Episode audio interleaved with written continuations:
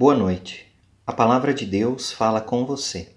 Sou Marcelo Hofstetter, pastor da Igreja Evangélica de Confissão Luterana no Brasil, na paróquia Curitiba Norte. A senha bíblica que motiva a nossa reflexão nesta noite é da carta aos Colossenses, capítulo 2, versículo 3. Jesus Cristo é a chave que abre todos os tesouros escondidos do conhecimento e da sabedoria que vem de Deus. Querido irmão, querida irmã, talvez você já tenha ouvido ditados como o mundo é dos espertos ou na vida real a esperteza faz o sucesso. Há vários ditados populares sobre a inteligência ou a esperteza. Mas nos dias de hoje, o que significa ser esperto ou inteligente? O que significa ser sábio? Pela manhã refletimos sobre a sabedoria do rei Salomão, sabedoria que veio de Deus e do temor a ele. Agora, Paulo escreve aos Colossenses que a chave desta sabedoria é Jesus Cristo. Só Cristo pode nos dar acesso aos tesouros que essa sabedoria contém.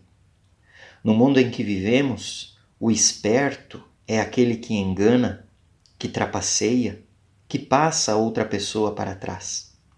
A pessoa inteligente é aquela que consegue burlar as regras, as leis.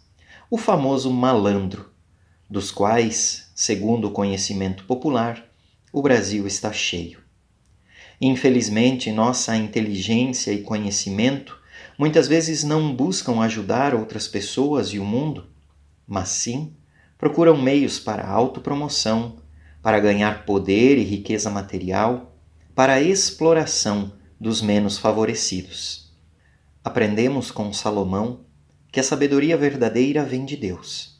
E com o apóstolo Paulo aprendemos que a chave para esse tesouro de sabedoria e conhecimento é Jesus Cristo. Um coração que se entrega a Cristo e teme ao Senhor é um coração sábio. Essa sabedoria é diferente da sabedoria humana e certamente tem outros padrões e princípios os quais só compreendemos à luz da palavra e com a ação do Espírito Santo.